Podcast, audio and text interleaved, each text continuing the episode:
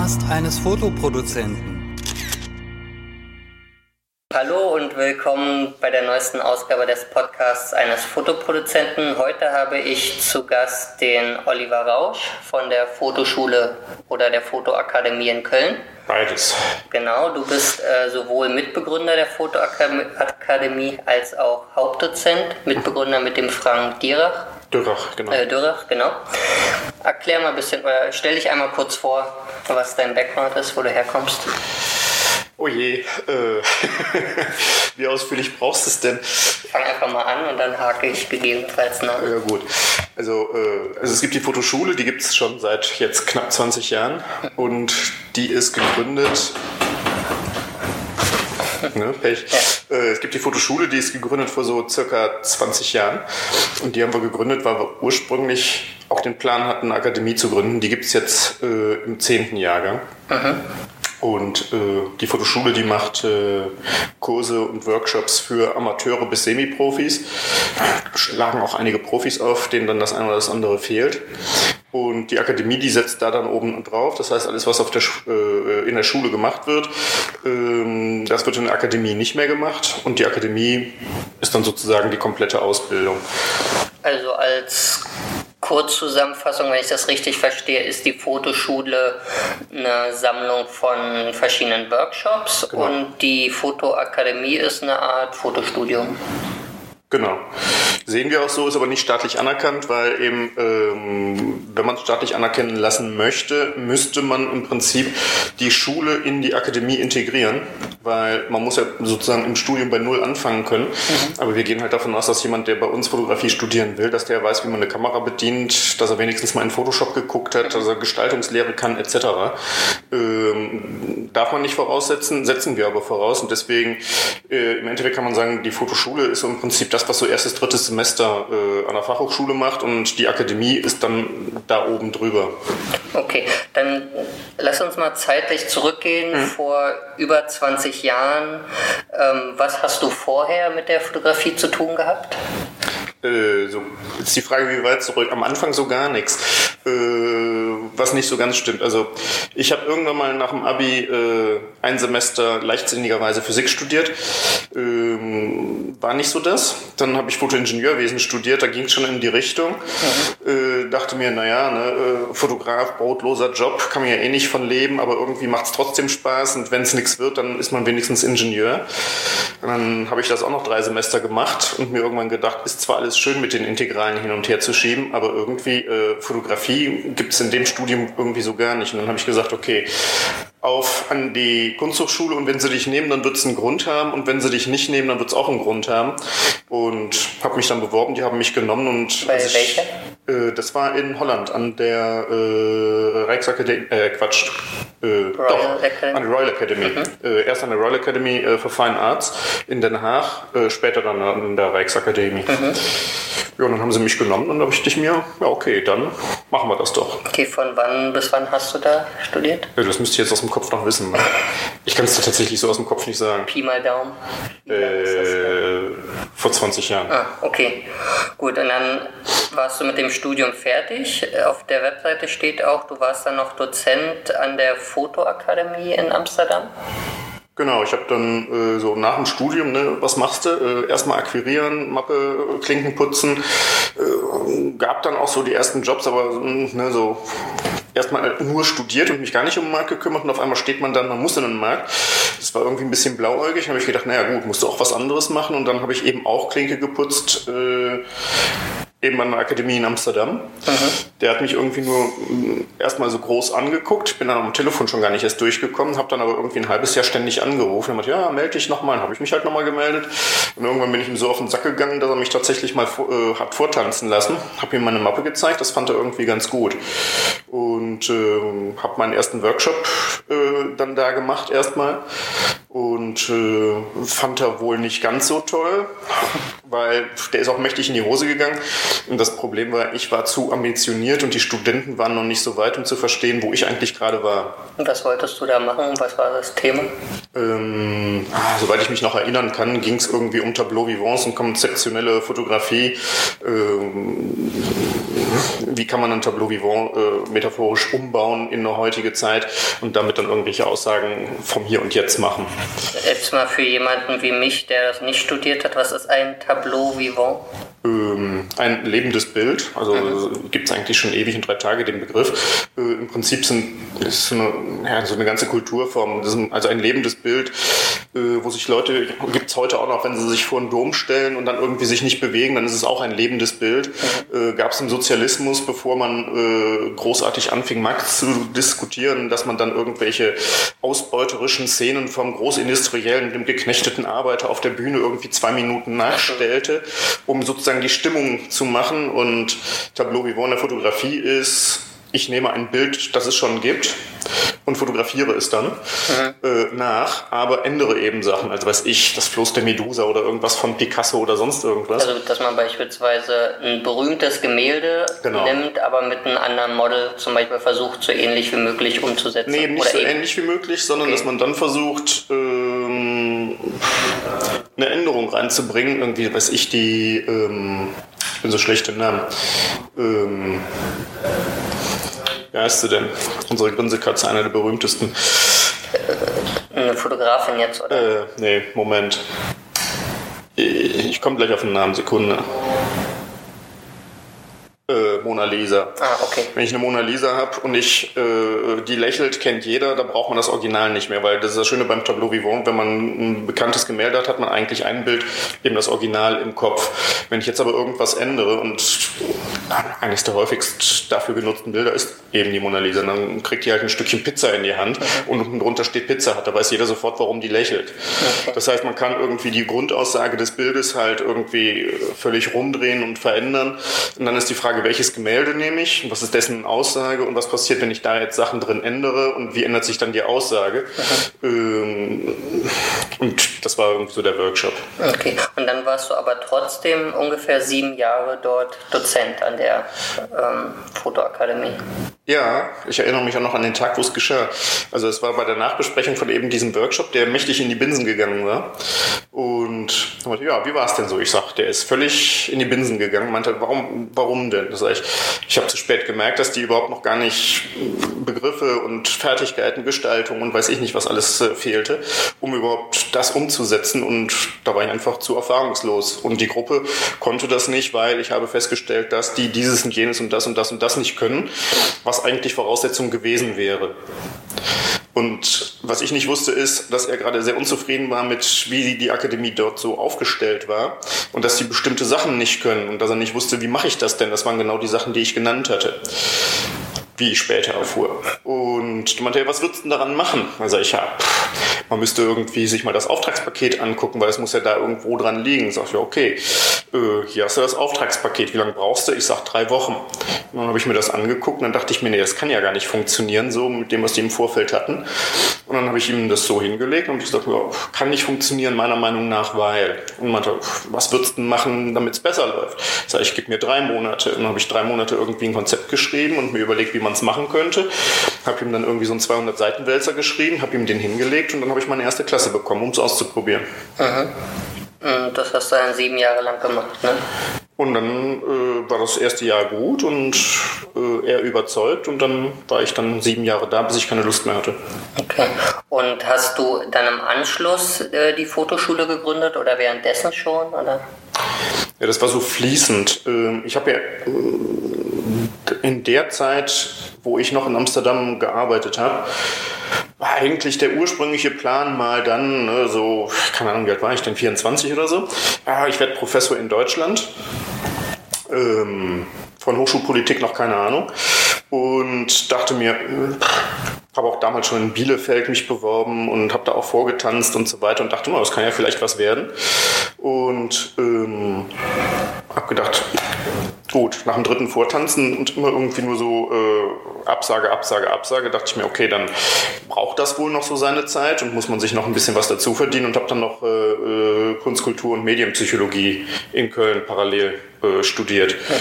Äh, damals hat man ja in der Werbung noch relativ gut verdient. Ich habe so ein, zwei Jobs im Monat gemacht, habe in Amsterdam irgendwie gearbeitet und parallel in Köln noch äh, Medienpsychologie studiert und irgendwann dachte ich mir, nach dem, ich weiß nicht, wie vielen Bewerbungen in Deutschland auf eine Professorenstelle, das dritte Mal dann auch in Bielefeld, und dachte ich mir, wenn die dich jetzt echt nur einladen, um davor zu tanzen, um ihre zehn Leutchen voll zu kriegen und eh wissen, wer es werden soll, dann mache ich es eben selber.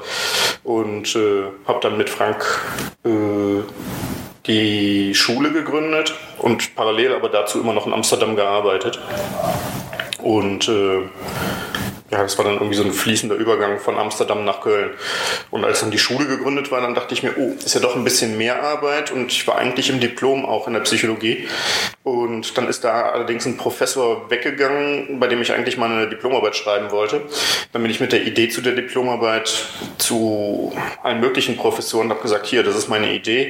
Und das Blöde war in Köln war dann halt so von der äh, qualitativen äh, Psychologie ging es hin zur quantitativen, also so Erbsenzellen und Fragebögen und auswerten. Und ich dachte, nee, äh, die Methode sollte um Bilder gehen und so Wahrnehmung von Bildern und wie das alles funktioniert. Und das geht eigentlich nur, wenn man über Interviews mit den Leuten sich darüber unterhält und die dann auswertet. Aber mit, dem, mit diesem ganzen Methodenpaket wollten die neuen Professoren nicht arbeiten. Da habe ich gedacht, okay, dann eben kein Diplom. Und äh, wir haben uns dann einfach voll auf die Schule geschmissen.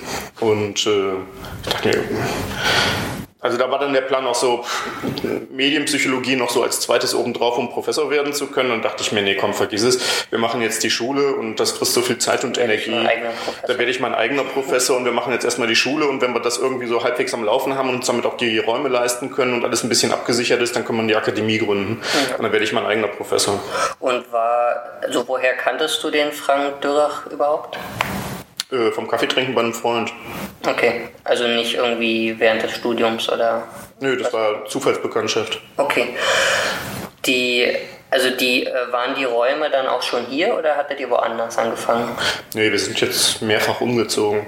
Äh, wir waren erst irgendwie in so einer kleinen Parterrewohnung am Bahndamm hinterm Barbarossa-Platz. Mhm. Äh, klein, gut, günstig. Äh, weiß ja nicht, läuft das, läuft das nicht, geht das? Äh, dann haben wir tatsächlich mit einem Raum angefangen. Dann sind wir irgendwie umgezogen an Eigelstein. Das war dann schon echt groß und schick. Das waren dann zwei Räume und ein Nachbar von uns auf derselben Etage, der hatte so eine Riesenfirma. Der hatte einen großen Konferenzsaal und den haben wir dann ab und zu dann dazu gemietet. Da waren wir also dreiräumig plus Studio da haben wir dann auch die Akademie schon drin gegründet und als das dann irgendwie so halbwegs lief, sind wir jetzt hier hingezogen. Jetzt seid, also für die Hörer, die es nicht sehen, wir also, sind jetzt ja. am Mediapark, ne? Wir sind jetzt im Mediapark und. Repräsentative Räume steht groß, Fotoschule draußen dran. Also sehen dann auch die, also bringt das was von der Außenwirkung, dass die Leute ja. ähm, sich daran erinnern, dass hier eine Schule ist? Ja weil gegenüber ist das Synodom ja. und alle, die abends in den Synodom laufen, die sehen dann halt äh, Fotoschule und wir hätten es auch nicht gemacht, wenn wir nicht im Mietvertrag drinstehen hätten, dass wir als Einzige hier auf der Fassade werben dürfen. Ja, ah, okay. Und äh, den Unterschied hast du schon erklärt zwischen der Fotoschule und der Fotoakademie. Erklär mal kurz ein bisschen, was so die typischen oder beliebtesten Kurse der Fotoschule erstmal sind. Beliebt bei den Kunden ist natürlich, äh, ich glaube, so zwei Drittel des Geschäfts macht dann irgendwie so der Basiskurs 1 aus. Also äh, im Endeffekt so, wie bediene ich meine Kamera? Mhm. Was ist Zeit, ISO-Blende? Was ist ein Histogramm? Warum brauche ich das? Und so weiter.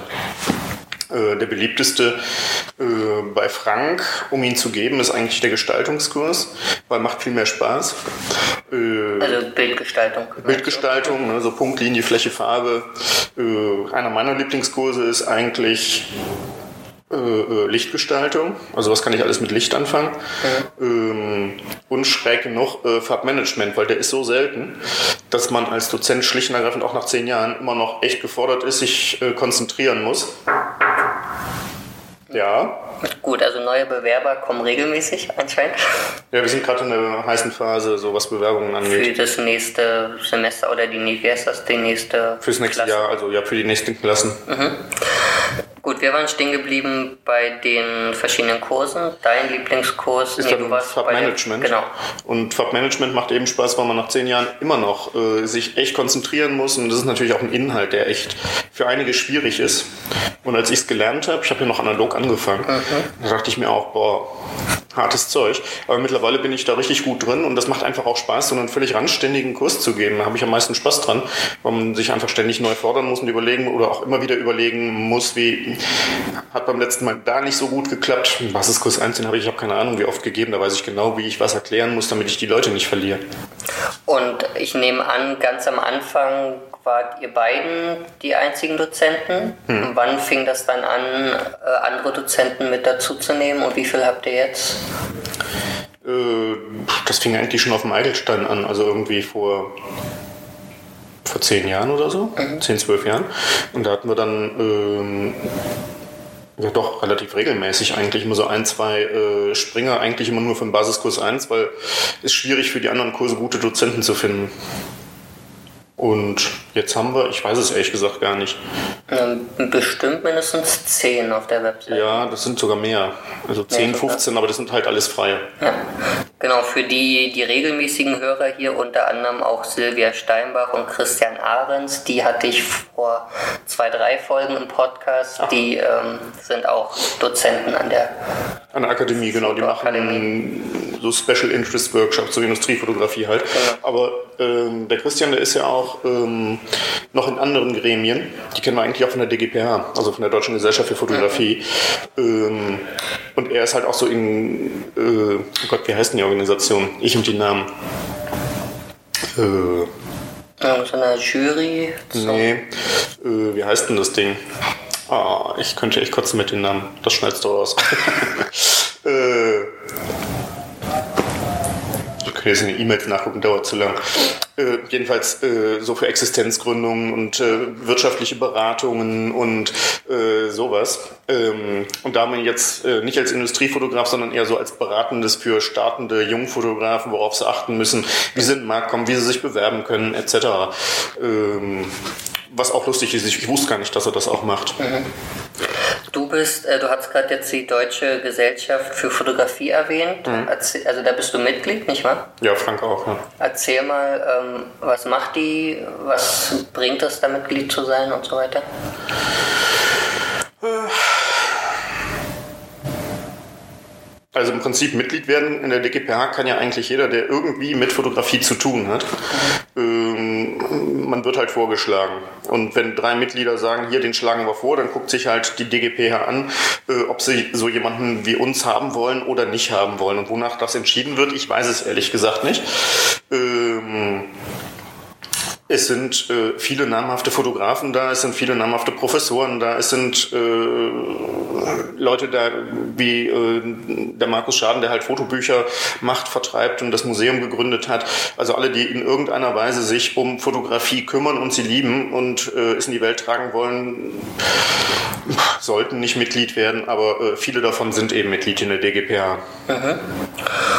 Und lass uns mal über die Fotoakademie reden. Wenn du meinst, es ist so eine Art, ähm, also nicht äh, staatlich anerkannt, aber trotzdem eine Art äh, Fotostudium. Wie läuft so ein typisches Fotografiestudium an der Fotoakademie ab? So Umfang, äh, Dauer des Studiums und so weiter?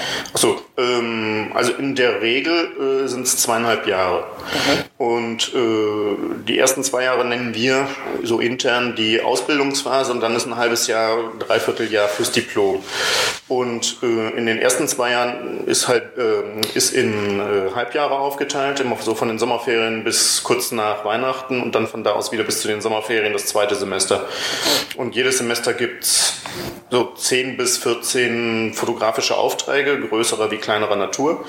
Äh, das können auch äh, eher sehr freie Sachen sein, wie ein Auftrag ist Projekt, da steht gar nichts. Mach, was du willst, aber sprich drüber. Äh, bis hin zu der Kunde möchte ein Künstlerporträt fürs Cover, äh, ein illustratives Porträt für den Einstieg in den Artikel und ein paar Einklinker, um Textwüste irgendwie aufzulockern. Und die müssen natürlich bestimmte Kriterien erfüllen. Ich kann nicht irgendwie ein winziges Köpfchen auf ein riesiges Titelblatt setzen und andersrum. Ähm, das heißt, da ist dann, ne, Magazin ist Magazin und die haben ihre Regeln. Äh, und zwischen genau die Regeln und was will der Markt hin zu, äh, was willst denn eigentlich du, gibt es dann auch so Dazwischenaufträge äh, aus allen Bereichen. Das heißt, es ist immer Porträt dabei, es ist immer eine Architektur dabei, es ist immer eine Landschaft dabei, es ist immer ein freies Konzept dabei. Äh, das ist dann so das Auftragspaket pro Semester. Es gibt eine Zwischenbeurteilung, wo man dann mal gucken kann, was hat einer bis zur Hälfte des Semesters alles geschafft und am Ende wird dann halt eine Endbeurteilung, dann liegt alles nebeneinander. Und im Stundenplan stehen in der Regel pro Woche zwei Aufträge zur Besprechung, so dass jeder Auftrag zweimal, die wichtigeren dreimal, das freie Projekt sogar fünfmal besprochen wird. Und dann hat man halt jede Woche im Prinzip zwei Aufträge weiter zu bearbeiten, zu ergänzen, neu zu fotografieren, wie auch immer. Und die werden dann halt besprochen, eben mit der Unterbrechung. Und man sieht immer nur von einer Person immer nur einen Auftrag, dafür aber von der ganzen Klasse jeweils denselben Auftrag.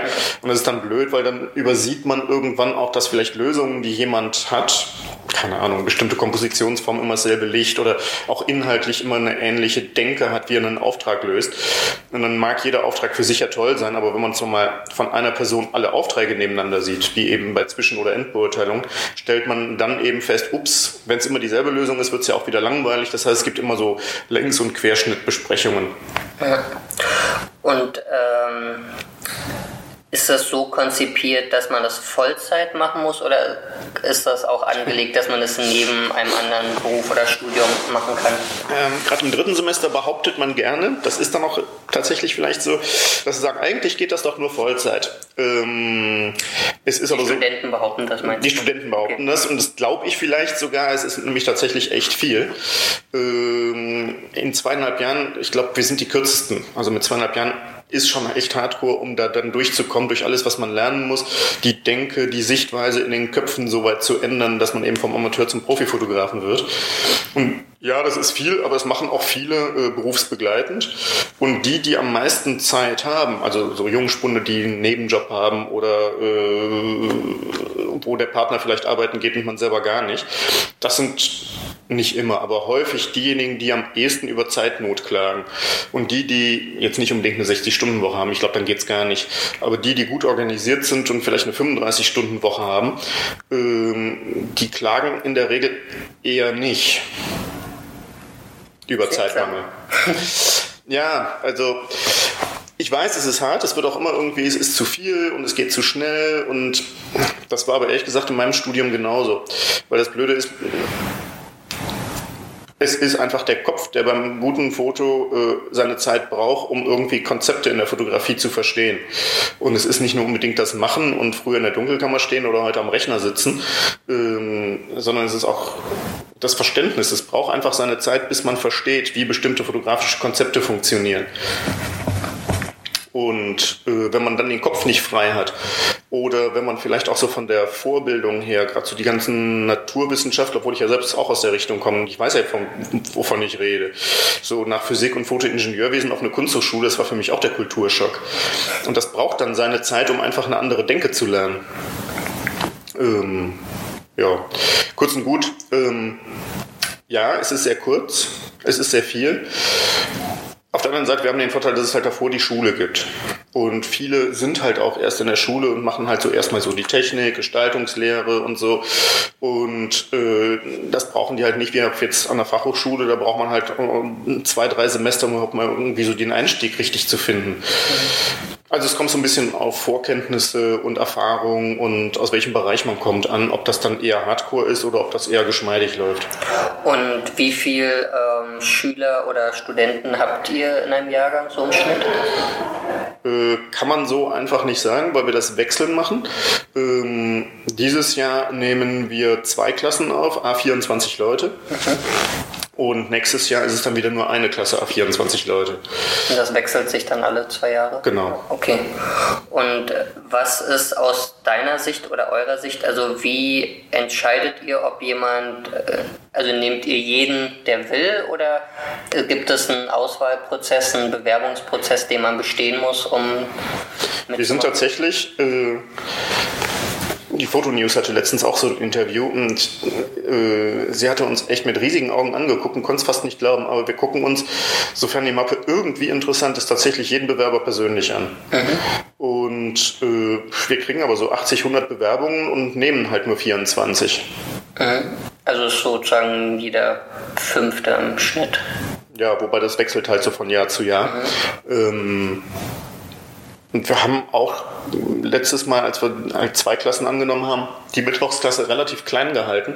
Also es sind maximal äh, 24 tatsächlich aufgenommen. In der Mittwochsklasse hatten wir das letzte Mal 16. Äh, weil auch die Erfahrung zeigt, auch jetzt wieder, äh, es gibt Leute, die sind gute Amateurfotografen, aber das Verständnis, was ich zum Beispiel gerade über Tableau Vivant sagte, was muss ich ändern, was ist dann der inhaltliche Dreh da drin und das braucht man halt unter anderem auch für Werbefotografie. Also da muss man schon verstehen, wie man mit semantischen Feldern umgeht, also mit Bedeutungsfeldern, die dann in einem Bild zusammenkommen und wodurch entsteht dann ein Witz etc. Und wer halt ein schönes Bild machen will und eigentlich nur denken, das sind leider viele am Anfang, äh, man braucht halt ein bisschen Technik und schöne Gestaltung und vielleicht noch ein gutes Licht und das war es dann. Äh, wenn man dann nicht bereit ist, sich auch zu öffnen und sich zu überlegen, okay, hier ist eine ganze Bibliothek, wo wir gerade drin sitzen, wo ich keine Ahnung, wie viele verschiedene Fotografen mit unterschiedlichsten Ideen über, wie kann ein Bild eine Geschichte erzählen, arbeiten. Wenn man sich dem verschließt, ja, dann hat man es echt schwer. Und es bringt wenig, äh, die Klasse vollzustopfen und dann nochmal zehn Leute drin zu haben, die das überhaupt nicht verstehen. Und dann, das sind dann in der Regel die, die dann auch meinen, so Standardsprüche sind, ja, was habt ihr denn geraucht? Oder äh, was ihr alles in ein Bild reininterpretieren könnt. Und dann denke ich mir, pff, weiß ich jetzt nicht, ob ich das da reininterpretiere. Ähm, ich habe mich echt 20 Jahre lang intensiv mit Medienpsychologie und allem beschäftigt.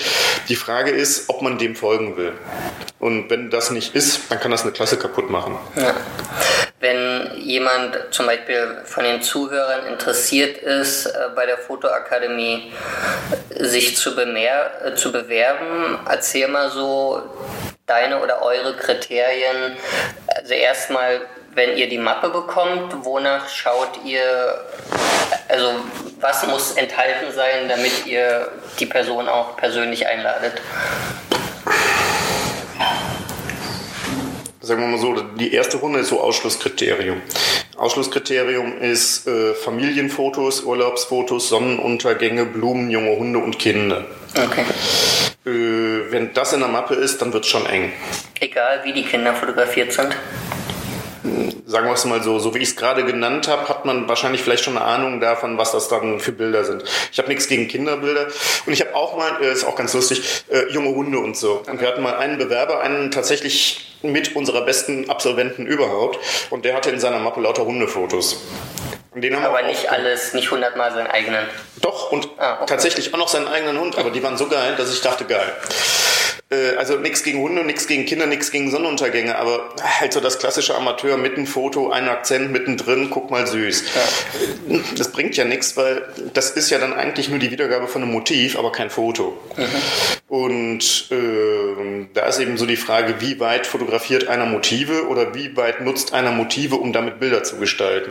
Das ist eigentlich so eine der wesentlichen Fragen da dran. Okay, und wenn der Bewerber es geschafft hat, mit Fotos, die ein bisschen abwechslungsreicher sind als die typisch, äh, als die typischen Haustiere und Blumenfotos, äh, dann steht er vor euch und ja, dann sind es viele wo schaut ihr dann? Ja, das ist dann vieles. Das eine ist, wir wissen ja, dass es halt echt viel ist, was gemacht werden muss. Wenn jetzt einer eine 40-Stunden-Woche hat, dann wird es schon mal eng. Dann fragt man schon mal, okay, äh, wie ist das organisiert? Was macht der Partner? Äh, wird das getragen? Weil das kann auch schon mal echt schwierig werden sonst. Ähm, dann ist auch die Frage, ne, aus welchem Bereich kommt jemand? Äh, wenn jetzt einer irgendwie Manager ist und 50 und sich auskauft und irgendwie nochmal was anderes machen will, dann ist die Frage, kann der das überhaupt noch? Weil ab einem bestimmten Alter wird es schwierig. Ist leider so. Haben auch viele Erfahrungen mit und wir haben irgendwann gesagt, so puh, ab einem bestimmten Alter, da muss man aber schon echt ganz toll sein. Äh, unter anderem auch, wenn man dann irgendwie Geschäftsführer war und 200 Leute unter sich hatte und auf einmal als Idötz in der Fotografie da sitzt und auf einmal so gar nicht mehr auf, ich habe breite Schultern und ich kann alles zurückfallen kann. Ja. Also es sind auch viele persönliche Eigenschaften, die dann da mit reinspielen. Die Vorausbildung spielt eine Rolle. Wenn jetzt einer eher journalistisch unterwegs ist oder Webdesigner, Architekten haben wir auch häufig, macht die Sache wieder einfacher, als wenn man Prokurist war. Mhm. Und äh, wenn du Nee, das habe ich mit den Kriterien. Erkennst du dann während des Studiums auch oder äh, woran erkennst du, ob jemand ein guter Fotograf wird oder kann man das erst danach in der Praxis sehen? Nö, das sieht man eigentlich so schon ab dem spätestens, ab dem dritten Semester. Was sind da so dann die Anzeichen?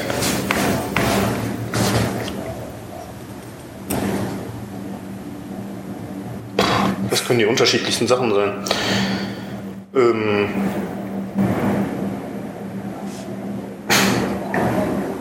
Ja, sind wirklich die unterschiedlichsten Sachen. Also in der Regel ist es immer so ein ganzes Bündel und wenn das zusammenkommt, dann läuft sowieso. Äh, aber ich glaube, das Wesentlichste ist, die Aufträge nicht wörtlich zu nehmen, sondern immer zu versuchen, in jedem der gestellten Aufträge das zu machen, was man selber will und nicht, was eventuell wir als Akademie oder ein vermeintlicher Kunde sehen will. Klar will der Kunde seine Sachen sehen, aber der will natürlich auch einen bestimmten Fotografen, damit er irgendwie seinen Benefit hat mit, hey, da kommt ja nochmal eine ganz andere und eine neue Idee.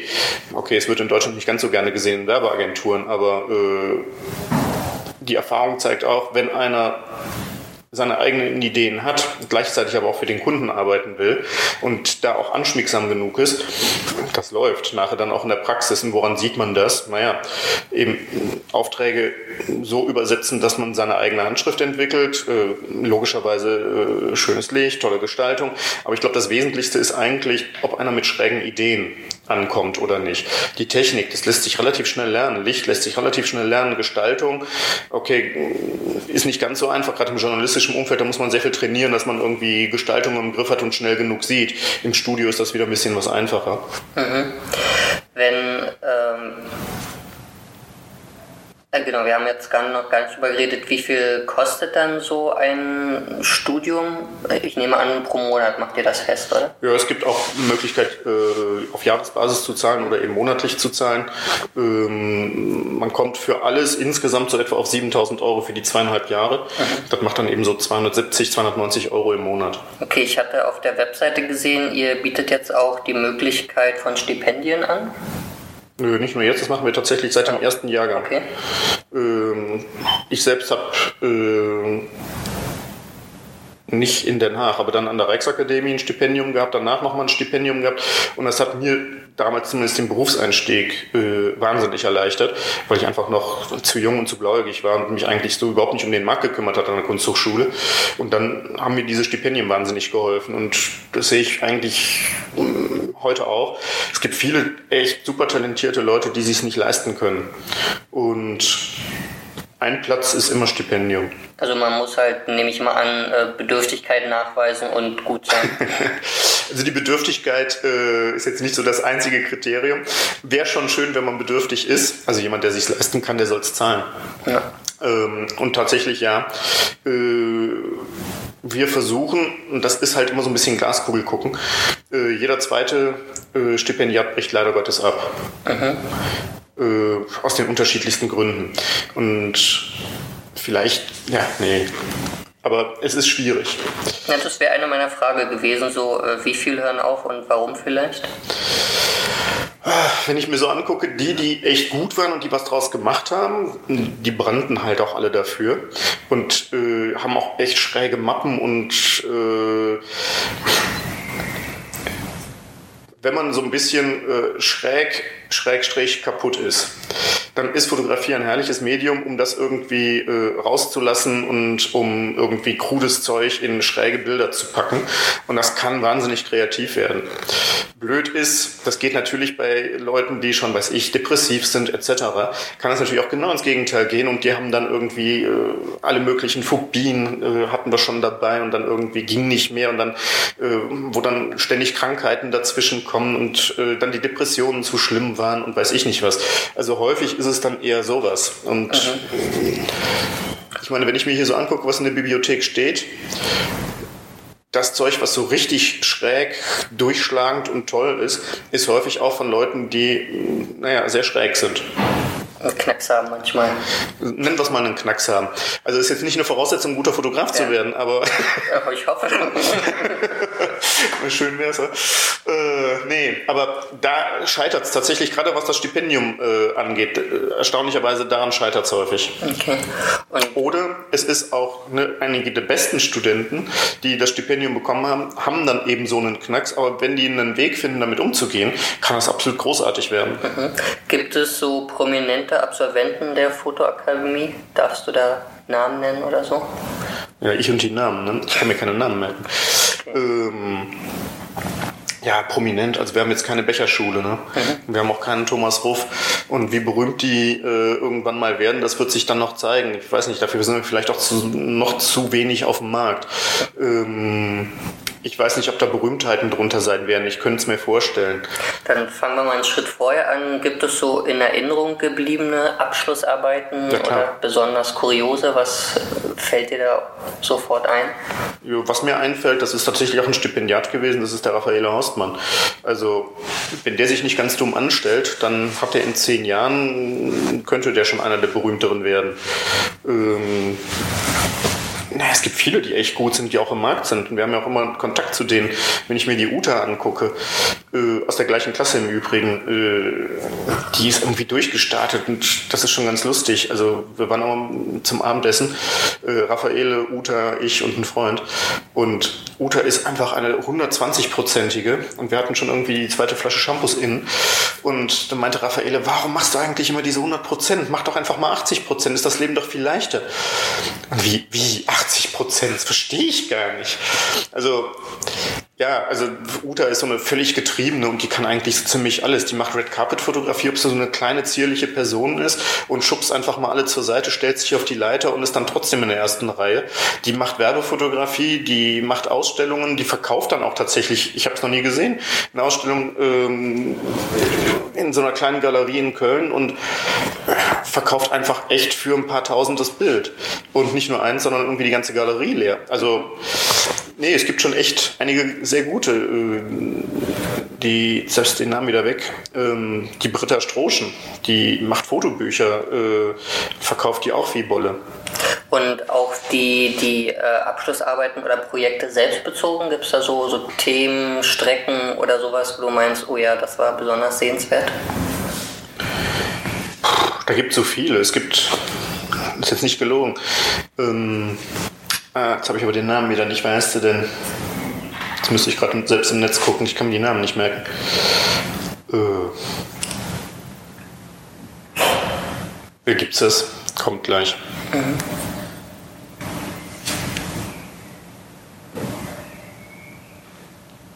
Blöde ist, die habe ich gestern noch zitiert. Äh, muss ich gerade im Netz gucken. Hm, kein Problem. Dann, äh, wo landen denn die Absolventen? Gibt es da so typische Karrierewege oder so Berufsstellen? Also wären das alles freie Fotografen oder?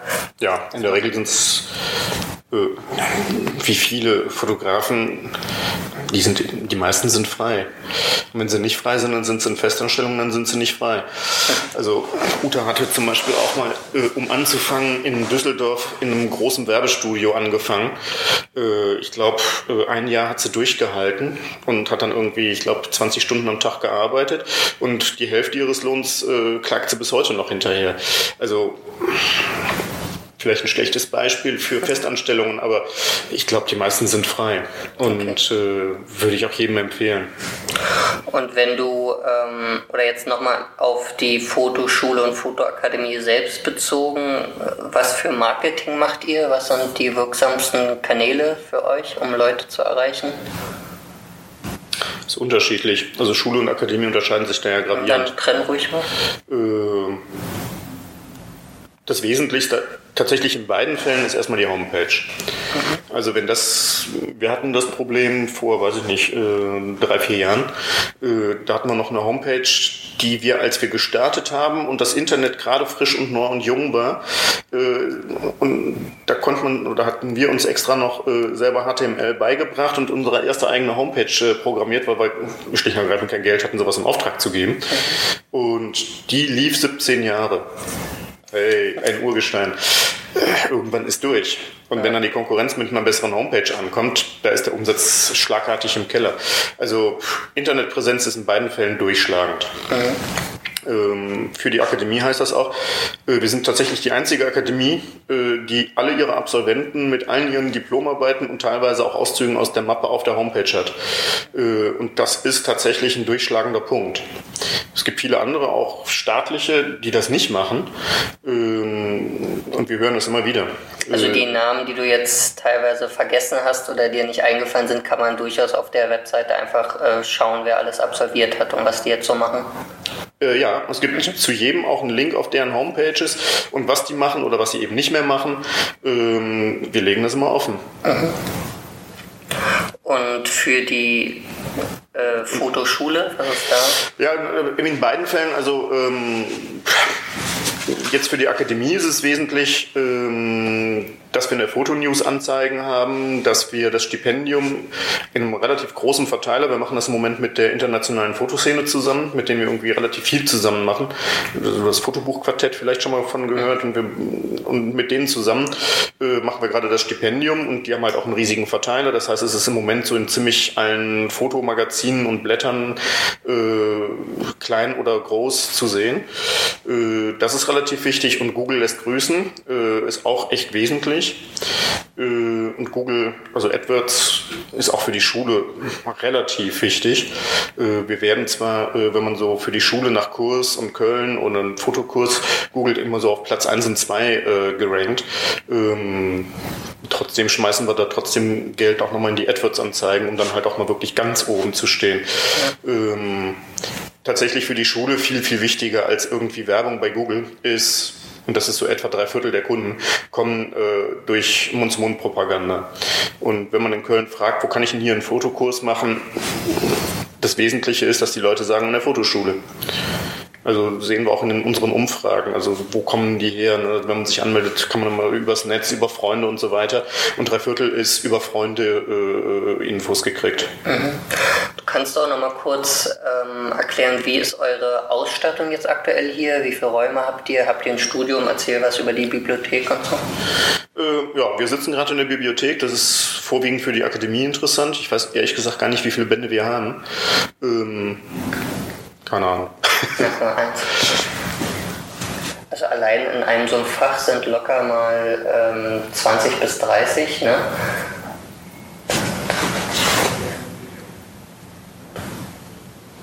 Ja, es sind locker mehrere Tausende. Ich, ich weiß es nicht. Es sind ein paar tausend Bildbände. Ich weiß es auch nicht. Ähm, Frank hat die tatsächlich alle im Kopf und ich kann mir ja keine Namen merken. Ich stehe mal wie so ein Ochs vom Berg. Das ist dann so unser Spiel in der Akademie auch. Äh, Frank, wie heißt denn eigentlich der Fotograf, der immer diese Selbstporträts macht mit den äh, schrägen Gegenlichtern oder irgendwelche anderen kruden Fragen und dann Frank weiß sofort den Namen. Also kriege ich nicht hin. Äh, ich kriege immer nur die Bilder hin. Auf jeden Fall. Äh, es gibt die Akademie, äh, Quatsch, es gibt die Bibliothek. Mhm. Äh, dann gibt es drei Kursräume ähm, die in der Regel auch parallel abends bespielt werden. Im Moment gibt es noch ein großes Studio. Äh, wir haben jetzt aber äh, den Mietvertrag erweitert und äh, nehmen jetzt noch ein zweites Studio dazu, ähm, weil wir brauchen mehr Studiokapazität. Ja. Und das ist dann auch ausgestattet mit den üblichen Studioblitzen, Lichtformern, Hintergründen und genau. Also es gibt in dem jetzigen Studio so für kleine Sets. Das ist, wenn ich es für die Schule brauche, hat man im Prinzip Prinzip drei Arbeitsplätze. Wenn man mit der Akademie da drin ist und die halt so ein bisschen aufwendigeres Zeug machen, dann sind es zwei Arbeitsplätze. Und die sind im Prinzip jeden Tag auch, auch, äh, auch ausgebucht. Und deswegen gibt es jetzt nochmal demnächst ein zweites Studio nach den Sommerferien. Das wird gerade umgebaut noch. Ähm, wird es dann das zweite Studio geben. Können dann die äh, Studenten sich das so im Voraus reservieren oder kriegen die feste Blöcke zugewiesen? Nee. Oder es gibt ja auch Leute, die eher so journalistisch unterwegs sind. Die sieht man dann nur zu Pflichtveranstaltungen im Studio. Und dann gibt es eben die, die, keine Ahnung, Mode oder Inszenierungen oder Produkte oder sonst was machen. Die sieht man dann irgendwie zweimal die Woche im Studio stehen stehen. Ja. es gibt auf der Akademie-Seite im Studentenbereich, der geschlossen ist für die externen, ähm, die ganze Organisation, die dahinter steht. Also Studioplan kann man sich dann auch online anmelden, äh, sofern frei ist und äh, wird dann eingetragen. Okay, wenn du selbst Kurse gibst, also du gibst ja auch relativ viele Kurse noch, ne? Worauf legst du da am meisten Wert? Also was äh, willst du vermitteln? Was sollen die Studenten da mitnehmen?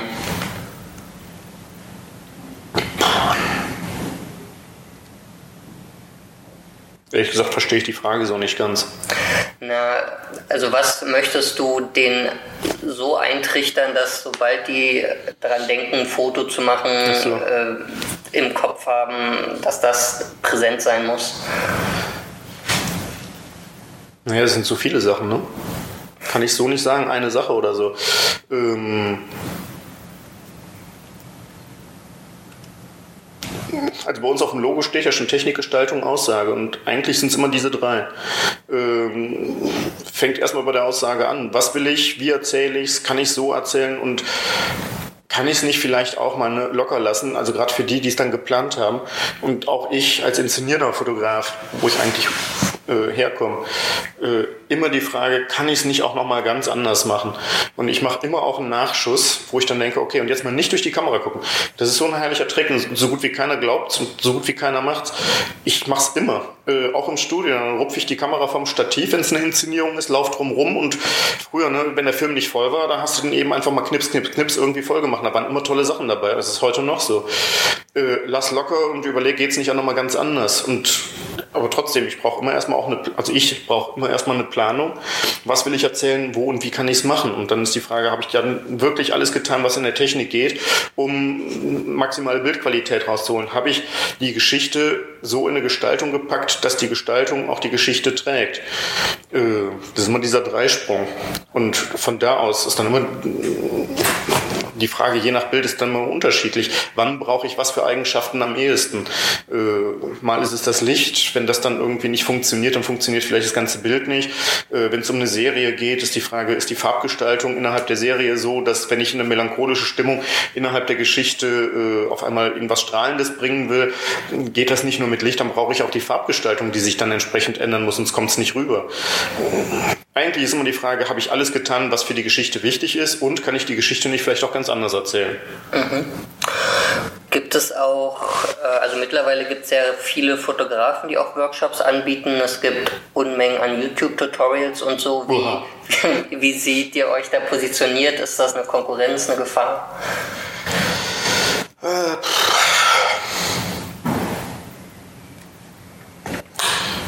Jein. Äh, also gerade wenn es ums Licht geht, da gibt es ja irgendwie bei YouTube echt viel. Und was ja auch so mit deinem Steckenpferd ist, oder? Ja, deswegen gucke ich da auch mal so gerne, äh, gerade in dem Bereich mal so, was treiben die denn da? Ah, und ich kann so oft einfach die Hände über dem Kopf zusammenschlagen, wenn ich dann da irgendjemanden sehe, der irgendwie meint, ja, ganz toll. Und dann ist dann auch vielleicht cool und easy und so, aber wenn ich mir dann die Resultate angucke, dann denke ich mir, ja, ja, ja, ja. Also gerade so über Aufhellung, dann ne, hält er eine Styroporplatte irgendwie hin und zack, eine Lichtzange, dass du irgendwie rückwärts umkippst, aber ist total stolz drauf. Und ich denke mir, mh, hm, so solange die das so machen, sollen sie das mal machen. Es gibt vielleicht auch gute, ne? aber es ist für manche Sachen tatsächlich, weiß ich, Photoshop oder sowas, ne? Klar, kann man auch mal irgendwie äh, sich ein Filmchen reintun. Aber spätestens, wenn es darum geht, ähm, eine Serie zusammenzustellen, eine Reihenfolge in Bilder zu bringen, ähm, ich muss auch eine Person persönlich kennen, um zu wissen, was will die eigentlich. Und wenn ich dann irgendwie noch unfertige Serien habe, wo ich dann denke, kann das jetzt passen? Dann muss ich vielleicht auch die Person kennen, um zu verstehen, ist das eigentlich ein Anliegen von ihr oder ist das gerade ein Lucky Shot oder ist das ein Bild, was vielleicht toll ist, aber überhaupt nicht zur Person passt.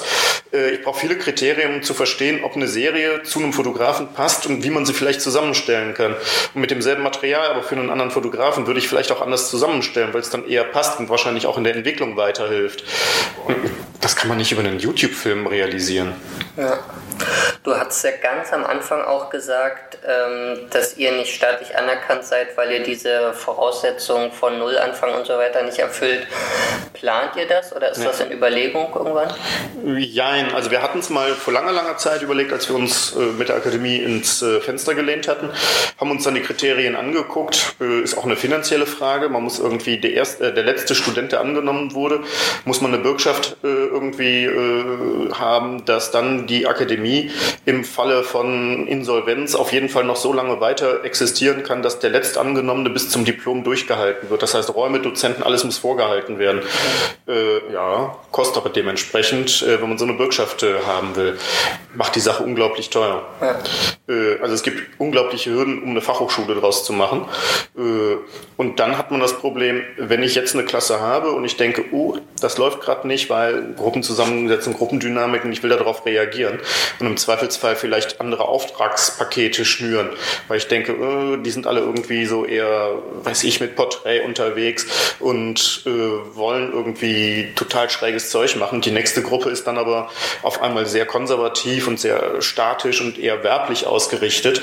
Äh, soll ich denen dann die freien Aufträge geben? Nee, dann mache ich doch eher was, was auch ein bisschen in deren Richtung geht. Wenn ich das als Fachhochschule machen will, dann muss ich wieder einen Antrag schreiben, dann muss das genehmigt werden. Kann ich gar nicht, will ich gar nicht. Okay. Es ist ja auch so, dass äh, zumindest äh, bei einigen äh, Fotoschulen, wenn die Absolventen fertig sind, dann wissen die zwar, wie man fotografiert, äh, haben das Konzeptionelle drauf und so, aber der, was du ja am Anfang auch meintest, bei dir, dieser Marktblick, äh, wie wie mache ich Verträge, wie angle ich mir Kunden, wie kriege ich mein Geld, wie werde ich, wie setze ich meine Preise so an, dass ich davon leben kann und so weiter. Vermittelt ihr das auch oder ähm, gibst du deinen Studenten Tipps?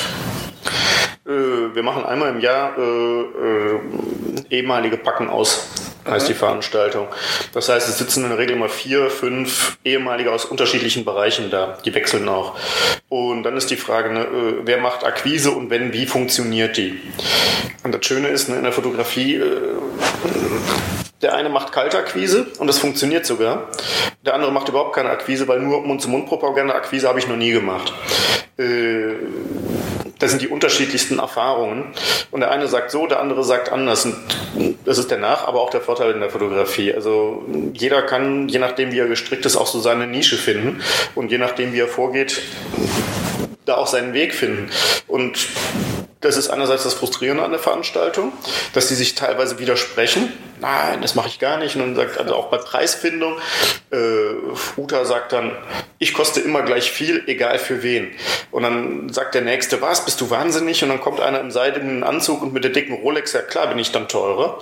Äh, dann sagt die, nee, ist doch immer dasselbe. Also es gibt die unterschiedlichsten Vorgehensweisen, wie man sich auf dem Markt präsentiert. Ähm, ja, und das zeigen wir dann aber auch. Man kann nicht sagen, so geht's, sondern es ist immer die Frage, wer bin ich, was für eine Marke will ich sein, wie will ich auf dem Markt sein. Äh, und Christian präsentiert sich da mit Sicherheit wieder ganz anders als, äh, als jemand anders. Also ja. kann man so nicht sagen. Und ja, wir machen das und wir machen da einmal diese ehemaligen Packen aus, aber eben auch mit Christian Ahrens. Äh, diese Veranstaltung, Gott, wie heißt denn die Organisation? Egal. Äh, ich und die Namen. Ähm, wo dann eben auch auf so Markenrecht und so weiter eingegangen wird, also wo dann eher so äh, weniger individuell, sondern eher so wie äh, der BFF zum Beispiel das machen würde. Der sagt, so geht's. Also Rahmenbedingungen, was sind die Rahmenbedingungen, was sind die Vertragsrechte äh, etc. Äh, was wir nicht machen, das ist ein äh, Kurs in Buchhaltung. Also da gibt's die IHK. Ne, selbstständig sein muss man sich dann, können wir auch nicht machen. Ja. Aber empfehlt ihr das den Studenten dann auch, dass sie sich da irgendwie fortbilden müssen oder sollen? Ja, wäre gut. Ne? Also spätestens nach dem ersten Jahr, wenn dann die Steuer kommt, man hat sich nicht zurückgelegt, hat man ein Problem. Also ja. äh, doch, da macht es dann schon mal so äh, Sinn, sich den Leitfaden für Selbstständigkeit der IHK anzugucken und vielleicht auch mal irgendwie so den einen oder den anderen Kurs zu belegen. Ja. Lass uns nochmal, ich hoffe mal, das Interview geht schnell online, möglichst vor dem 12. Mai 2018, mhm. weil da habt ihr wieder einen Tag der offenen Tür. Mhm. Da kann man hier überall durch die Räume laufen, euch Löcher in den Bauch fragen. Ja, nicht nur uns, also auch das. Wir versuchen es immer relativ möglichst offen zu kommunizieren. Das ist gerade was auch die, äh, was du meintest, so eine zweieinhalb Jahre. Wie viel Arbeitsaufwand ist das? Ich denke, so unter 15 Stunden kommt man nicht hin. In der Regel vielleicht sogar eher mehr. Und wie viel tatsächlich? Es laufen immer Studenten aus allen Semestern äh, am Tag der offenen Tür rum.